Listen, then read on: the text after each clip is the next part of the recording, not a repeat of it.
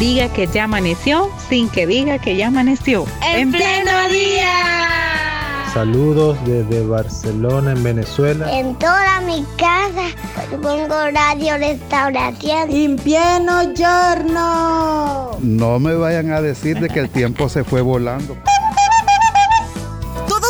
parte de En Pleno Día. De lunes a viernes. De 6 a 8 de la mañana. En Radio Restauración. 100.5 FM. Y en Facebook. Arroba En Pleno Día.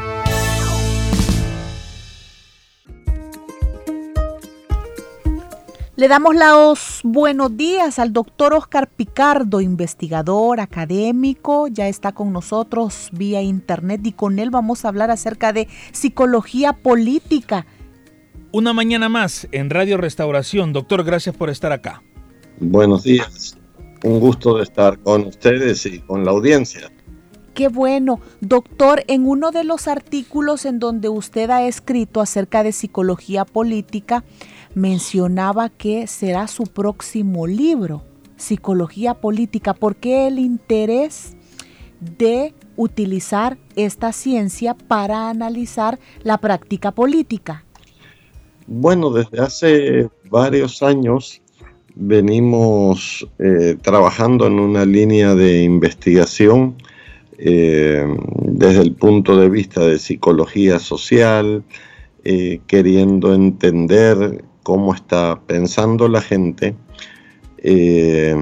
entender diversos escenarios que nos aportan las encuestas, los estudios de opinión, eh, comprender la ideología de la gente, la cosmovisión, sus sistemas de creencias, eh, sus sistemas de valores, eh, todo un conjunto de, fenómenos que son importantes y hemos avanzado teóricamente y prácticamente en estas investigaciones y pronto vamos también a presentar un libro eh, dos libros, uno de neurociencias eh, que tiene más eh, un carácter científico de investigaciones y otro que presenta reflexiones y que tiene un título un poco más disruptivo que se llama psiquiatría política.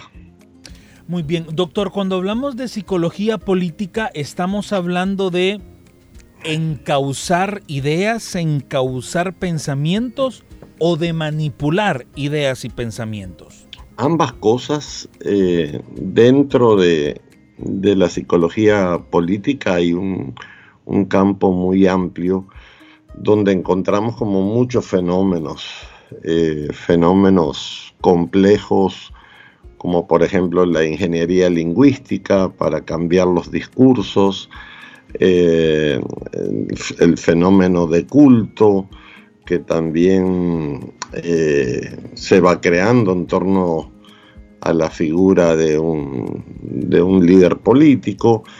Eh, otros aspectos como la megalomanía. Eh, hay una cantidad de fenómenos que hemos ido descubriendo poco a poco y entendiendo también porque son fenómenos complejos y que no, no son sencillos de, plantear, ¿verdad? Eh, hay otro aspecto también que lo estudiamos que se llama satisfacción vicariante, eh, otro fenómeno que es la indefensión aprendida, el, cerebro del fanático, es decir, son un conjunto de, aspectos que tenemos en la agenda de investigación. Oscar, pero acá yo le entiendo en, esta primera intervención aquí en la entrevista que la investigación va hacia las personas. ¿Cómo ven, cómo ven, cómo ven las personas la conducta del político partidario? Es así porque eh. en, uno de los primeros artículos en donde usted escribía sobre psicología política, también mencionaba cómo estaría el político partidario a la hora de tomar decisiones desde su lugar de, trabajo, ahí donde está representando a un partido. Sí, es, un fenómeno como, eh, como un espejo, ¿verdad? Es decir, eh, cómo analizamos la narrativa, los discursos, las conductas políticas por un lado, y también por otro lado cómo la gente interpreta y actúa, ¿verdad? Entonces como un fenómeno de espejo donde se ven reflejadas eh, actitudes, formas de pensar. Por ejemplo, en la última encuesta de humor social hicimos una pregunta mm, que nos preocupó bastante. Eh, le pedimos a la gente que ordenara en función de importancia para su vida eh, cuatro aspectos, ¿verdad? El presidente Bukele, la religión, la constitución y el partido Nuevas Ideas. Esa fue una pregunta. Y resultó que el presidente aparecía un punto arriba de la religión y más de 20 puntos arriba de la constitución.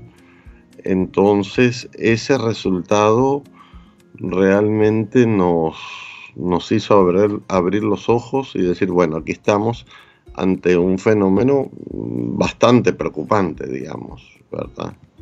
¿Y es un fenómeno que se analiza desde las masas o desde, desde el individuo, desde lo particular? Ambos, digamos, por un lado, los resultados de la, de la encuesta de humor social y por otro lado también el análisis que hacemos eh, del seguimiento de redes sociales, ¿verdad? Mm, digamos, para que los amigos de la audiencia tengan una idea eh, cada día se producen cerca de entre 70, 80, hasta 100 videos diarios sobre la figura del presidente. Y esos videos, cuando uno analiza las estadísticas, hay una herramienta que se llama Social Blade en YouTube, que te permite analizar el comportamiento de los videos, eh, su consumo, sus descargas, sus vistas. Eh, son videos que tienen muchísimas descargas y vistas. Entonces, eh, eso por un lado va creando, va cambiando en la mentalidad de la gente, va creando lo que se llama posverdad o nuevas verdades. Hay un, famoso axioma que dice que cuando uno repite una mentira muchas veces se vuelve verdad, que eso viene desde los principios de propaganda de Goebbels en, la Alemania nazi y que suele usarse mucho en Latinoamérica repetir, repetir. Entonces, eh, ese fenómeno, por ejemplo, cuando tú lo analizas, eso tiene un impacto en la vida de la gente. Pero, por otro lado, cuando analizamos las encuestas, eh, los datos te reflejan que sí, que, que las cosas van cambiando. Por ejemplo, cuando uno ve el fenómeno de los acuerdos de paz, desde el año 92 hasta el año 2018, esos acuerdos de paz representaban para la mayoría de los salvadoreños y salvadoreñas el fin de la guerra, el inicio de la democracia, aunque fuera imperfecta, pero eh, se acabó el conflicto y tenía una connotación positiva. Resulta que a partir del 2018, a, través de una narrativa incisiva de parte del gobierno, los acuerdos de paz cambian y empiezan a verse como pacto de corruptos. Entonces, cuando medimos eso, efectivamente ya la gente eh, tiene una concepción distinta, cambió el significado de, los acuerdos de paz. Bueno, cuando hablamos del tema de cómo la gente ve al presidente de la República, uno y, que en el punto salió un, punto arriba de religión. ¿Cómo es que fue, cómo es que se le preguntó a las personas al consultarles? ¿Cómo, iba dirigida la pregunta? Bueno, en esta encuesta, a diferencia de las anteriores, inclusive, perdón, implementamos una metodología nueva. Las preguntas no eran eh, como tal un diálogo entre el entrevistador y el entrevistado, como suele suceder. Nosotros llegamos, visitamos casa por casa, nos, nos presentamos como casa encuestadora y les, les pedimos si quieren participar y si aceptan empezamos a hacer las preguntas, ¿verdad? En este caso, ocupamos una metodología nueva en donde eh, cada una de las preguntas eh, tenía un contenido gráfico, un dibujo que representaba, en el caso de esa pregunta, había una imagen que representaba religión, estaba la foto del presidente Bukele, estaba la portada de la constitución y estaba la bandera del partido Nuevas Ideas. Y así hicimos muchas otras preguntas. Pero, a diferencia, como les decía, no fue un diálogo de pregunta y respuesta, sino que se le entregaba la boleta a la gente y se le entregaba un marcador y la gente tenía que marcar en la boleta. Eso nos permitió como un involucramiento mm, más profundo de la persona. Eh, creíamos que haciéndolo así íbamos a tener una respuesta más genuina. Igual lo hicimos con, eh, hicimos una medición de intención de voto y se le daban tres papeletas y cada entrevistador llevaba una urna en donde la gente marcaba por banderas y rostros, doblaba la papeleta y la metía en una urna. Entonces, con esta metodología que era más visual, más participativa, eh, creemos que que la gente fue más genuina, mm, no era un tema de te pregunto y me respondes, eh, sino que era, mm, buscábamos el involucramiento, que la gente lo hiciera más práctico, ¿verdad? Por ahí fue el, cambio metodológico. Y ahí es donde quizás al ver la fotografía, pues rápidamente decidieron elegir. O sea, su mente, lo primero que su mente reflejó cuando vieron Correcto Correcto. La gráfica. Mm. Muy bien. Doctor, cuando... Bueno, esta entrevista eh, tiene como punto, punto de partida un, un, escrito que nosotros encontramos en la revista Disruptiva, que justamente lleva ese nombre, Psicología Política. Y usted eh, mencionaba en una de las líneas de los horrores del holocausto, haciendo referencia como el pensamiento de las personas que va fermentando en, su cabeza una idea que le están repitiendo, repitiendo, justificando, justificando y la persona lo da como por sentado, lo da como por hecho, pero a la base eh, eh, eh, es un horror o es una, es una mentira. ¿Podría estar ocurriendo esto en la sociedad salvadoreña? Probablemente sí, ¿verdad? es decir, en, la, en las experiencias políticas eh, de grandes hechos políticos. Eh, hay todo un esquema de, manipulación, de recordemos que en el holocausto eh, el Tercer Reich y Hitler tenían un apoyo sustantivo de la gente, no fue solo él, fueron cientos o miles de personas que participaron en, ese proceso eh, triste, ¿verdad? Eh, y uno se pregunta, bueno, ¿cómo sucede eso?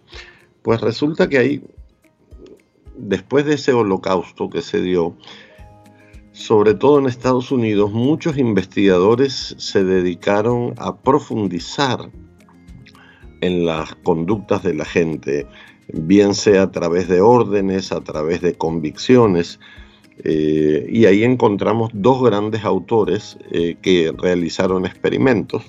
Uno se llama Simbardo, que hizo el famoso experimento de la cárcel de Stanford, en la Universidad de Stanford, y otro fue Milgram, que también realizó experimentos eh, de psicología o psicología experimental para entender por qué la gente es capaz de, de llegar a hacer cosas eh, absurdas o crueles.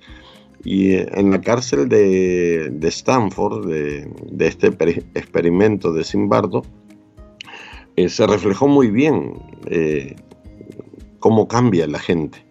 ¿Verdad? Puede haber un cambio profundo, una ingeniería o, una ingeniería gradual, ¿verdad? en el caso de la cárcel de Stanford, este psicólogo le dio roles a un grupo de estudiantes, de carceleros y de, y de, y de presos, digamos, y inmediatamente empezaron a, torturar, a maltratar a sus propios compañeros. De hecho, tuvieron que suspender eh, el experimento. En el caso de Milgram, eh, también fue un experimento donde una persona le daba choques eléctricos a otras eh, a través de una sala simulada. Y, bueno, hay, hay, toda una complejidad. Pero también eh, se ha estudiado la ingeniería en lingüística, en el cambio mm, de narrativa, ¿verdad? Pasando de lo impensable a lo radical, de lo radical a lo aceptable, de lo aceptable a lo sensato, de lo sensato a lo popular. Y, eh, digamos, uno observa cómo cambia la gente. Y, nosotros tenemos mucha evidencia de múltiples cambios que hemos ido viendo en, la población salvadoreña.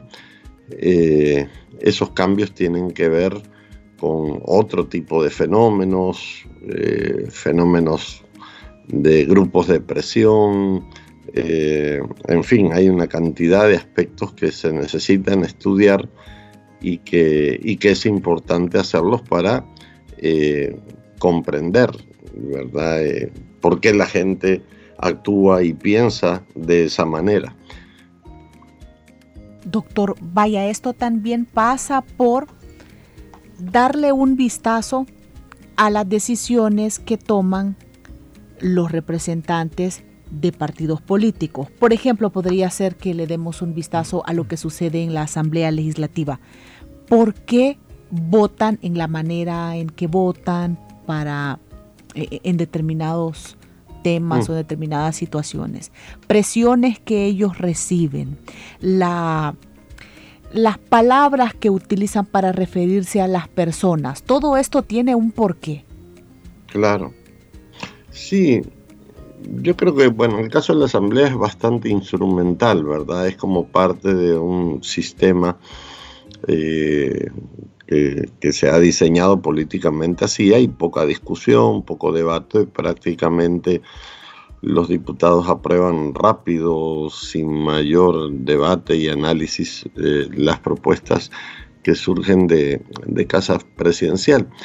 Pero al final, eh, lo que uno observa en, en, todo el conjunto, cuando uno analiza todas las partes del rompecabezas, uno descubre que hay como un punto neurálgico, central o esencial, que es la figura del presidente.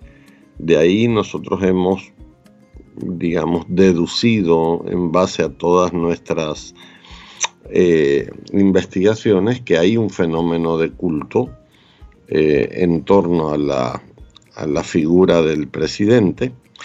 Todo parte de él, todo regresa a él y eso, eh, digamos, tiene a la base una serie de hechos, no, no, no.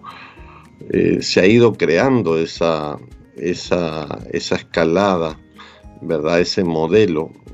Eh, el modelo de fenómeno de culto en la historia de la humanidad tiene un proceso, ¿verdad? Surge en época de crisis, de desesperanza, de insatisfacción, de frustración, aparece un líder, en este caso es el presidente, ¿verdad? Que, que viene a devolver la esperanza, que plantea ideas radicales, que identifica enemigos, eh, que empieza a reconstruir la, identidad y a generar una especie de conversión, de omnipresencia. Entonces, eh, todo eso creo que es lo que está funcionando en nuestro medio. Si ustedes ven cada vez que escribe un tweet o un funcionario habla de algún programa, política, siempre nombran al presidente, ¿verdad? Gracias al presidente. Todo es, eh, gira en torno a él, ¿verdad? Inclusive la conducta de la, de la asamblea también. Y eh, en otro orden de ideas, digamos, yo decía al inicio que hay crisis o desesperanza, es decir, eh, hay otro fenómeno dentro del campo psicológico que, lo hemos estudiado que se llama satisfacción vicariante, que es eh, un fenómeno, digamos, que se ha dado en el país a través de otros procesos y ejemplos. Voy a poner uno que quizás la gente lo va a entender mejor. La satisfacción vicariante es un fenómeno psicológico que parte de, de mis miedos, frustraciones y preocupaciones eh, desde esas carencias y busco una proyección en algo ideal. ¿Verdad? Siempre que explico esto, eh, utilizo el ejemplo del fútbol, por ejemplo. ¿Por qué nosotros eh, hace unos 5 o 7 años, y todavía menos, actualmente existe, habría, había una gran obsesión por el Real Madrid y el Barcelona? No, no había ninguna razón geográfica o lógica, ¿verdad?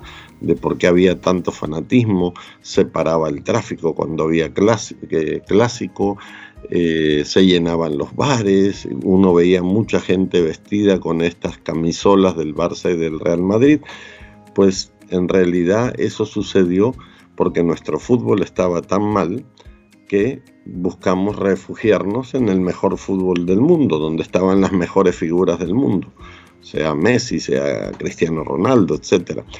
Eh, entonces, eso mismo sucede en la política, cuando, cuando la corrupción, cuando la situación es tan desesperante, la gente busca un refugio y lo encontró en el presidente Bukele, ¿verdad? Y a eso se le llama satisfacción vicariante. Oscar, ¿y este análisis abarca también el comportamiento de las personas en las redes sociales? Y yo le hago esta pregunta porque creo que todos conocemos a alguien, profesional o no, eh, estudiado o no, eh, mal hablado o no, que quizás en el trato persona a persona, en el uno a uno, es alguien educado, de buenos modales, etc. Pero cuando le vemos su comportamiento, sus comentarios a través de redes sociales pareciese otra persona. Por eso mi pregunta. Sí, yo creo que las redes sociales han tenido una altísima cuota en todos estos fenómenos que comentamos de magnificar, amplificar. Eh, las redes sociales han abierto como una especie de micrófono que en donde todo el mundo se, puede expresar, eh, puede manifestar sus frustraciones, hay identidades ocultas, hay identidades manifiestas, eh, pero sí creemos que es un vehículo eh, sumamente importante en la aceleración de estos fenómenos, ¿verdad? Porque, digamos, antes el fenómeno de culto, por ejemplo, la personalidad del, propio Hitler o de Lenin o Stalin o, Mao Tse, tenía una dinámica mucho más, eh, digamos, eh, preindustrial, o sea, había que crear publicidad y propaganda, utilizar la radio, la televisión. En cambio ahora con las redes sociales eh, se llega muchísimo más al público, ¿verdad? A través de YouTube, a través de TikTok, a través de Facebook, a través de grupos de WhatsApp. los procesos son mucho más ágiles y, tienen un mayor impacto definitivamente. Oscar, ¿qué buscan ustedes desde la academia con eh, la publicación de estos libros que vienen? con estar analizando este tema? Bueno, eh, en gran medida compartir el conocimiento que vamos creando, educar, que la gente entienda eh, cómo somos los humanos. Eh, hay muchos de estos fenómenos que parecen obvios, pero no son tan obvios. El cerebro es, digamos, un órgano fundamental y, por ejemplo, en materia política somos mucho más emocionales que racionales y, conocerse a uno mismo es, un, es una tarea fundamental. Entonces, este tipo de investigaciones buscan que la gente eh, se mire a sí misma, sepa cómo está actuando eh, y que también los tomadores de decisión tengan claro este tipo de fenómenos, ¿verdad? Porque a veces mucha gente no comprende por qué pasan las cosas o por qué actuamos de una forma u otra, eh, cuáles son los sistemas de creencias, las ideologías, las visiones y qué incidencia tienen en las organizaciones, en las iglesias, en las empresas, etcétera, para, para tener una visión más clara de la realidad. Pero uno puede ser consciente de su comportamiento, ¿verdad? ¿Cómo, perdón? No siempre uno es consciente del comportamiento que tiene, ¿verdad? De las decisiones que está tomando. Exactamente, hay fenómenos de masa, hay presión grupal. Esta semana vamos a publicar un artículo sobre grupos de presión, por ejemplo. ¿verdad? Eso lo vemos en la vida escolar de los niños.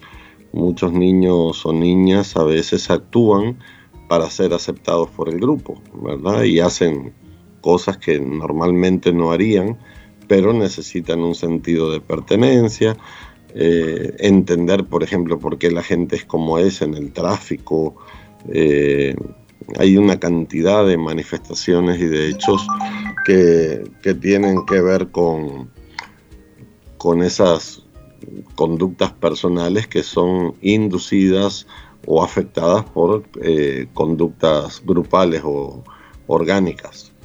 Y cuando ustedes analizan estos datos, eh, ven los comportamientos, ven las tendencias, y revisando también la historia, por supuesto, ¿hay alguna esperanza de cambio dentro del comportamiento de las personas? Bueno, sí, yo creo que el, único factor de cambio tiene que ver, eh, una de las cosas que hemos eh, identificado muy bien es que hay una vulnerabilidad educativa.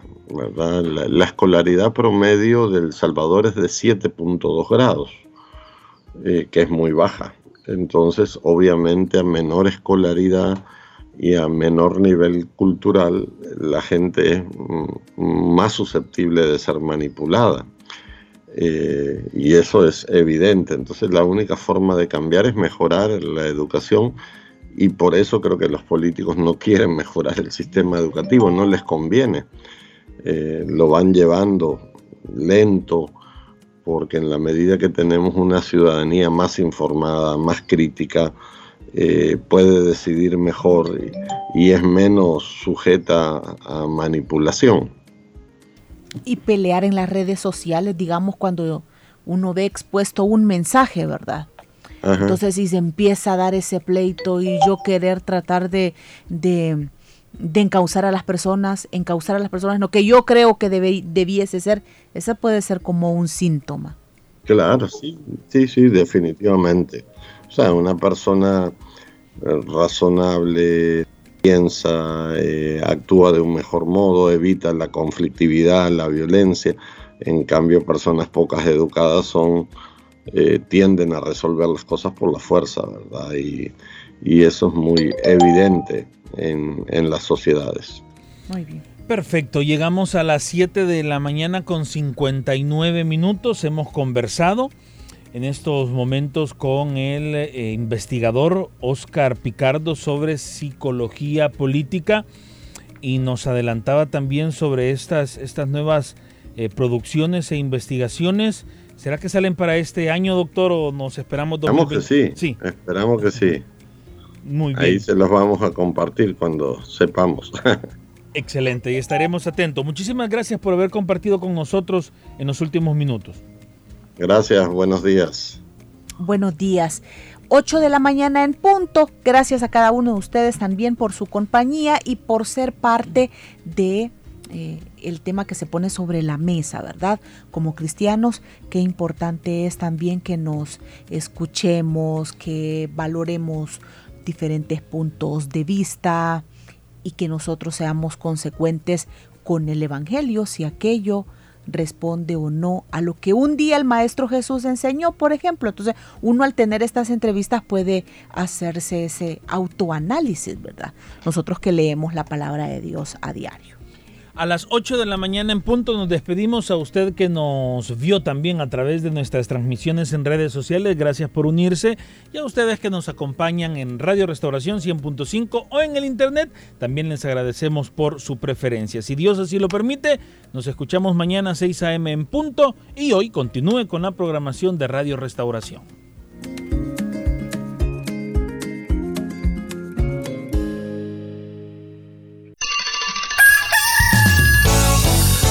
Diga que ya amaneció sin que diga que ya amaneció. En, pleno día. Saludos desde Barcelona, en Venezuela. En toda mi casa pongo radio restauración. En pleno giorno. No me vayan a decir de que el tiempo se fue volando. Seamos parte De En Pleno Día. de lunes a viernes De 6 a 8 de la mañana. en Radio Restauración 100.5 FM. y en Facebook. Arroba En Pleno Día.